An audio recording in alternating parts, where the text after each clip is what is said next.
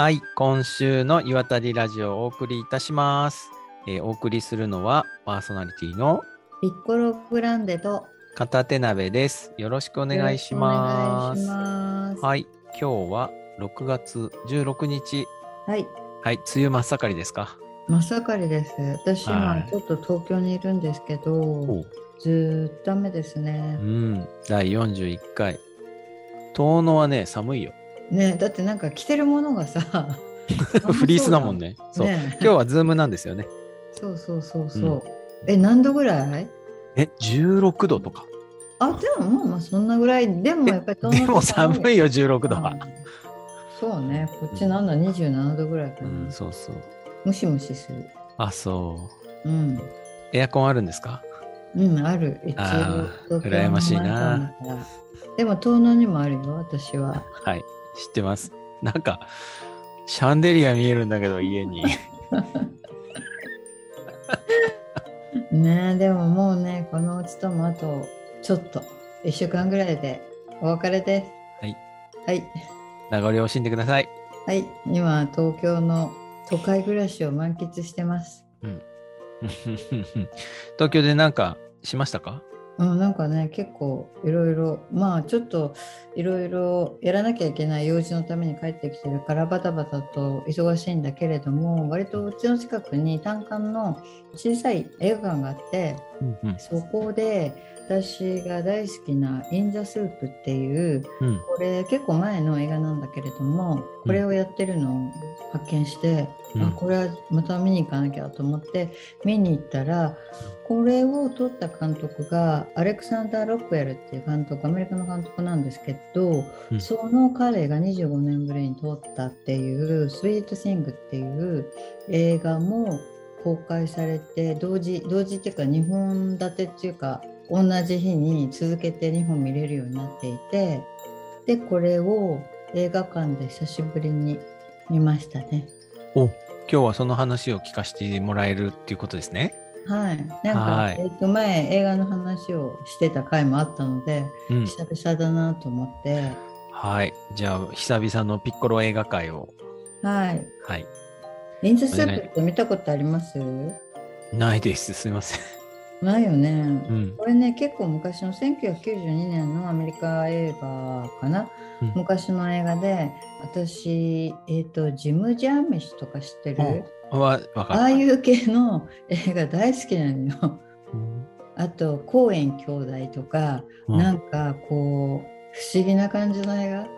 な、はい何がどうなのっていうわけでもないけれどもでもね、この映画のなんかオマージュが散りばめられてるような「イン・ザ・スープ」って映画でまあこれ主人公の男の子が映画作りにすごい没頭して没頭して脚本を書いたりとか、あのなんかバイトしながらこう貧しい生活をしてお母さんにニューヨークの家賃出してもらったりしながら脚本書いて、えっと、暮らしてる男の人がある時なんかちょっと変な、えっと、おじさんになんかパトロン的になってやるから自由に映画作ればいいとかって言われて、うんそのおじさんにすっごい勢いでまとわりつかれるわけよ。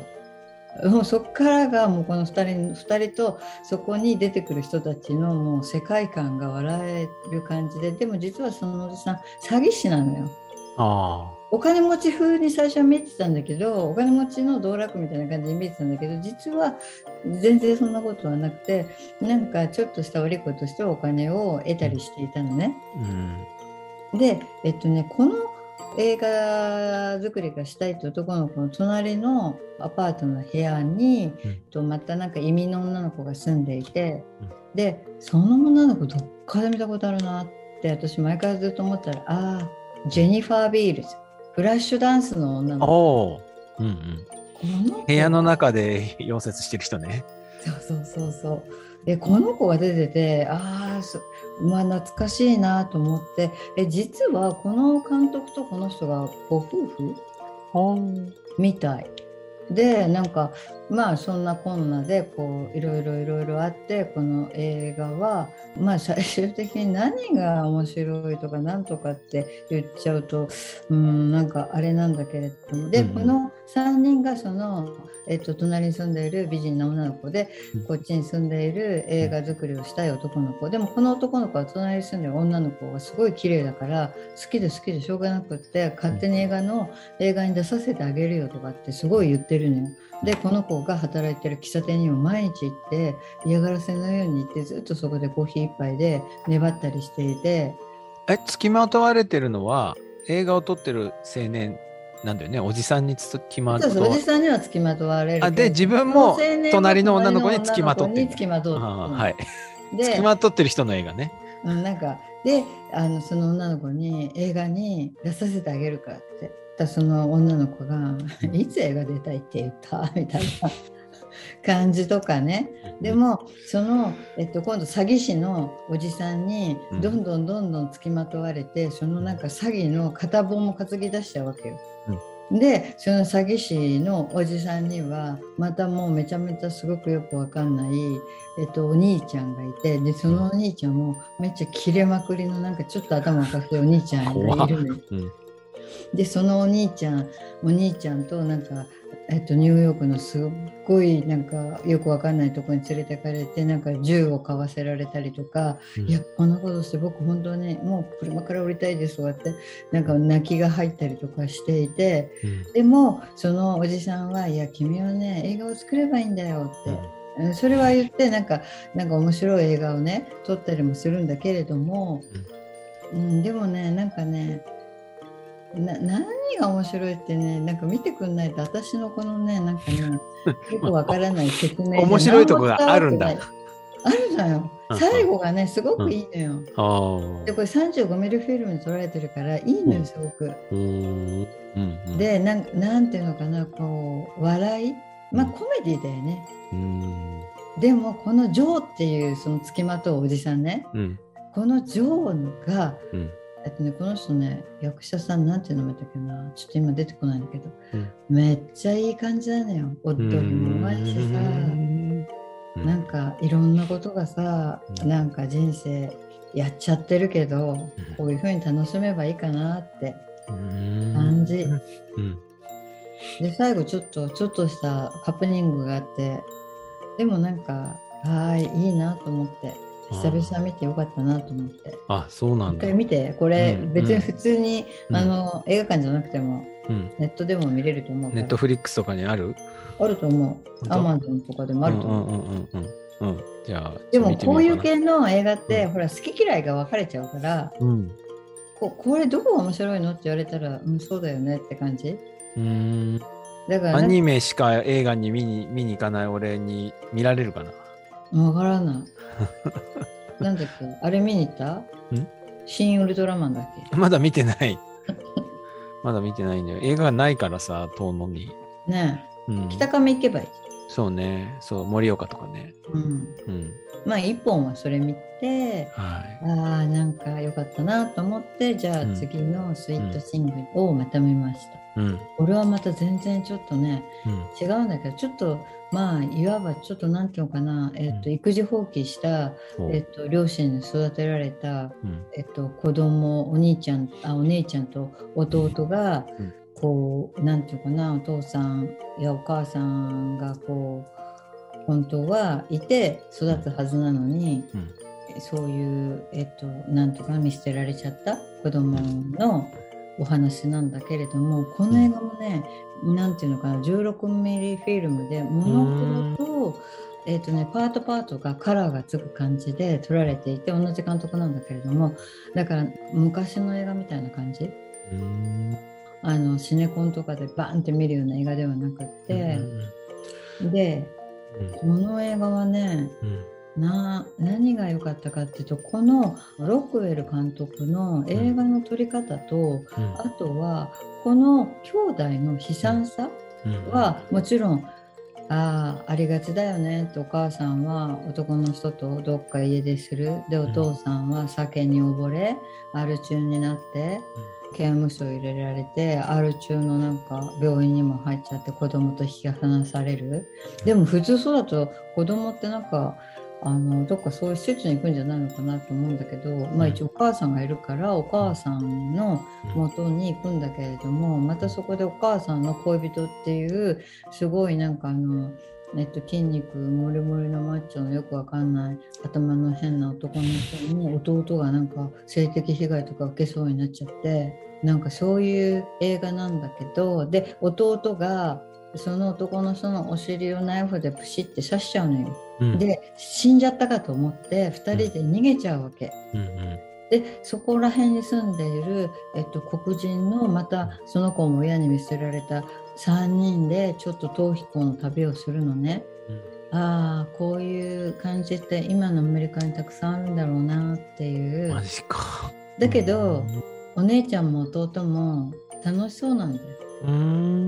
うん楽しそうかどうかわかんないけれども、でも最後はちょっと親切なご夫婦がキャンピングカーでご飯食べなさいよって言ってくれてご飯食べて、なんかすごいみんなでダンスしたり楽しくご飯食べたりして今日はじゃあいっぱいここに泊めてあげるって言って泊まったら、まあそのご夫婦はまっとうな人たちだから警察に通報してそこで捕まっちゃうんだけれどもその捕まっちゃった時にそのもう一人加わった黒人の男の子は後ろから警官に撃たれちゃって脊髄損傷して車椅子になってもうそこの瞬間から記憶が何も戻らなくなっちゃったの。うん、でそのお姉ちゃんと弟は、うん、えっと、もちろんお父さんがいるからお父さんが刑務所から出てきた時にお父さんのところに行って。うんお父さんとまた暮らしだすんだけれどもでもその男の子のことがやっぱり心配で心配でそのお姉ちゃんと弟は今彼はどこを漂ってるんだろうねってそれは3人で海で遊んでる時に海のこうその黒人の男の子は水泳を習ったことがないから海で泳ぐのが怖いって言ってたんだけれども、うん、お姉ちゃんが海はいいよって言って潜ったりして誰もいない世界に浸れるから一緒に海に潜ろうよって言ってなんか泳ぎを教えてあげたりとか、うん、海で浮かぶこうやって浮かんでるといいよってどこにもなんか誰にも邪魔されないでずっと漂ってられるっていう話をしていてだから今彼はその撃たれてから全然記憶も戻らないしなんかずっとこうなんか廃人みたいになっちゃって車椅子になってるから、うん、2人で病院から連れ出して、うん、彼をまた海にこう戻すっていうか泳がすの、うん、浮かすの、でその辺で終わっちゃうんだけれども、ななんていうのかなこの映画のなんか、焦点は何かっていうと何なのかなって、よくわからないんだけれども、でもなんかこううん、これをなんかこう真面目に作っちゃさ悲惨な映画になっちゃうなって感じだし、うん、例えばなんかほら今黒人の人が銃でね撃たれたりとか、うん、背を向けただけでやっぱり銃を撃たれたりとかその、えっと、育児放棄する両親だとか、うん、まあ、お酒に溺れちゃったりドラッグに溺れちゃったりする、うん、なんか人とかもたくさんいるけれどもでもなんかこう子供のねいろいろななんか思いだとか考え方とか、うん、なんかそういうことを大人が思ってる以上に子供は凌駕していくんだなっていう感じ、うん、とこの映画のだから作り方がすごいいいなと思ってこうロックウェル監督の独自の世界観がこの、うんなんか映画の中にも出てるなと思ってなんか悲惨なんだけどあんまり悲惨感がない。いや悲惨だけど、うん、うん、そうね。泣いてる人も結構いたから悲惨は悲惨なんだよきっと。でもなんかそういうなんかこうななんていうのかなこうあなんかうまく説明できない。全然なんかうまく説明できないから、うん、この回はやめようもう。えー、やめるの？いやなんか全然なんかさ、うんうんうん、なな私もなんかこうなんて言っていいのかなちょっとよくわかんないけれども、うん、見終わった感じが私はこういうなんか、うん、子供たちそれでもやっぱりお父さんが出てくると子供は会いに行きたい。お父さんとやっぱりお酒を断ったお父さんとこれからもう一回入れ直そうとするし、うん、こういうふうに銃で撃たれた友達も助けに行こうとする気持ちもすごくあるし、いろんな意味でうん、なんか人間は全然捨てたもんじゃないなっていう。うん感じがその16ミリのモノクロのフィルムからすごいしていてこのロックウェル監督っていうのがすごいあったかい人なんだろうなっていう感じが伝わってくる映画だったな。うん。このねあポスターも売られてたんだけどね、このお姉ちゃんがすごい美人さんなのよ。へえ。すごい素敵。素敵で後でネットで見てみて。うん。お姉ちゃんのポスターが出てるけど。うんああいう髪型はか憧れるわ。あ そういう髪型なんだ。いやなんかほら黒人の女の子ってみんなほらこうくるくるしてるじゃん、うんうんうん。すごい素敵にくるくるいやそれが嫌だっていう子もたくさんいるけれども、うんうん。だからまっすぐにする人いるじゃない、うんうん。まあそれは悩むのねだりだけれども、うん。だからすごい綺麗だなって思う。うん。あーだからなんかもう子供の気持ちにはなんか戻れないなって思った。ああ子供が出てくる映画でさ、うん。あれ見た？あのね、マッドマックス、フューリーロードって。あ見てない。見てない？何何作目のやつ？えっと、一番新しいやつ。一番新しいやつは見てないから。あ、本当。うん。あのね、まあ、絵がめっちゃ綺麗っていうのはあうんるんだけど、まあ、子供が出てくるんですよ。で、まあ、あの世界だからさ、もう悲惨なわけうんうん。なんだけど、もう悲惨な世界の悲惨な車の後部座席で、子供がね、ちょっとしたこう、感情を交わすんだけどさ、子供同士で。うんそれがね、人生にこういうきらめきがあるなら、まあ生きてる意味があるよなっていう感じなんだよね。もう悲惨な悲惨な世界の悲惨な話なのに、まあねマッドマックスはねそう。いや、それを見たときに、い今、その映画の感想を聞いたのと同じかどうかわからないんだけれども、でもさ、ほら、人類史を見るとね、悲惨な時代ってあったわけじゃない。氷河期みたいな時もあったしさ、戦争もあったしさ。でもその中にも子供がずっといて、絶対的に世界がすごいこう理想的で幸せだみたいなのとは全く関係なく、生きてる世界の中で今日生きてて、いや、本当に良かったみたいな瞬間をやっぱこう、つなぎ合わせるっていうか、なんかそういうことはあるんだろうなって、その時思った。で、なんか自分の生きてる世界が違う世界に生きてる人からどう見えてるかわかんないけど、そのね、その映画の中のとある瞬間で、自分の人生の中にもあったわって思ったんだよね。うーんえなんか生きててよかったって思う瞬間？あのね、でもそうそうなんですよ。生きててよかったみたいに 言うと、そういう言葉になっちゃうんだけども、うんうんほんの瞬間で、訪れてすぐ去ってくんだけれど、うん。素早く到来して、あっという間に去っていくからこそ、すごい、そんな感じがするのかもしれないな。うんなんか、自分の息子のこととか結構考えちゃってさ、その時。で自分の息子が自分より長生きして、どういう世界で生きていくかわからないけれども、それが悲惨かもしれないし、まあ、すごいなんかいい世界かもわかんないけれども、あの世界が超良くても、こういう瞬間が訪れないなら、それはちょっと残念だな、みたいな気がした。悲惨な世界でもこういう瞬間が人生の中にあるなら、それは生きてる意味があるなって思うような、なんかそういうシーンだったんだよね。うんうん。そうそうだからなんかちょっと思ったのはなんか大人が思ってる以上に子供の考えてることとか子供がいろんな楽しみとか幸せを見つけるうん。感じっていうのは、うん。うん、全然なんかこう深いしあんまりなんかこういろいろ心配していかなくても子供は子供なりにすごいなって、スイート信号を見てう思っん。たし、いやこのなんかやっぱり兄弟とか親子の血のつながり方とかねうん。その辺とかあとはでもそのそこに関わってくるいろんな人たちに対するなんか愛情深さだとかうん。もう子供は子供なりにものすごいだからお母さんのだから彼氏に迷惑かけちゃいけない備わしてもらってるからみたいなちょっとした遠慮もみんな持ってるしでも、うん。そんな理不尽なことをされて黙ってるわけにはいかないしとか、うんうん弟がそんなことされたら姉ちゃんも怒るしみたいな感じとかなんかまあ、当たり前っちゃ当たり前だけど、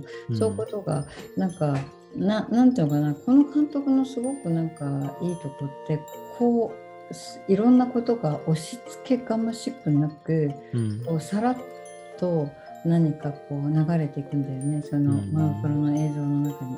うんでだからなんかこういろんなことが一個一個重い感じにはならなく、ん。こう普通の日常の出来事の中でのことだけれども、でもこの兄弟にとっては生きる場所をなくしてしまってどこに行こうっていう感じになっているうん子どもたちの映画でもあったりするわけだし。うんうんうんでも何か全然そこになんか未来がない風には絶対描かない彼がすごい、なんかこのロックエル監督ってすごい生かしたおっさんだなっていう感じはすごいした。へえ。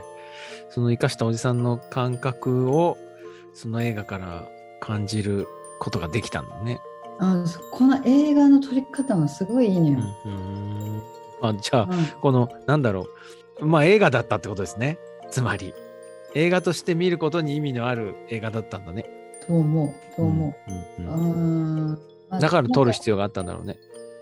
うん、だからなまあわかんないけどなんで彼がこの何十年かぶりこの題材で映画撮ったのかなっていうところらへんはちょっとなんかまあそういう部分で今のアメリカをちょっとまあ象徴してればそういう映画だし、うん。でもそこをね例えばなんか、えっと、銃の問題だとかうんそのいろんなことをね、うん声高に何か反対って言うんではなくって、うんこういうことでこう子供が普通に犠牲になっていく世の中とかそういろんなことをやっぱりこう自分が一番得意とする映画でうん撮っていくって何か残していくって感じがちょっと伝わったかな。なんかね、だんだんね、僕が見てもそういう映画に見えるのかどうかっていうのが、ちょっと興味が出てきた。うん、そうだよね。うんいや、別にそんなことを言おうとして撮っているともわからない。やいや、えっ、とね、その、むしろそっちじゃなくて、その前のあらすじを話してくれたじゃん。ああ、おにああお姉ちゃんと弟の？そうそう、がとか、うんうんそのアル中のお父さんがみたいなうん。話の部分が、僕にもそう見えるだろうかっていう方にちょっと興味が出てきた。見えるよ、きっあ、そう。と。いや、わかんない。わからない。うん。わかんないけれども、でも多分、多分だけど、うん。リンザスープの方が好きだと思うよ。あ、そう。うん、じゃあ、両方見なきゃいけないじゃん。リンザスープはね、もうね、ほんと、このジョーが最高にいいよ。あそうなんだそうう。いうなんか、どう？風呂場とかでマウンティングしそうなおっさん？で、そのマウンティングするおっさんがこの情報と生かしててくれればいいんだよ。ああ、そうなんだ。じゃあ、俺、かなり、こう、ちょっとロールモデルとして学んだ方がいいですね。いいと思う。いいと思うん。うんうんうん。う。んそれだけでも見る意味がある。なんかこう人のたぶらし方とかさ、うんうん。いい感じなわけよね。あ、そうなんだ。騙されたくなった？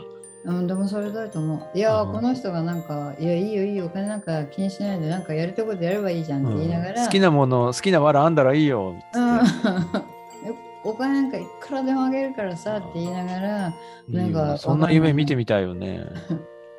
なんか詐欺の片棒を担がされちゃう。こんな感じですね。はい。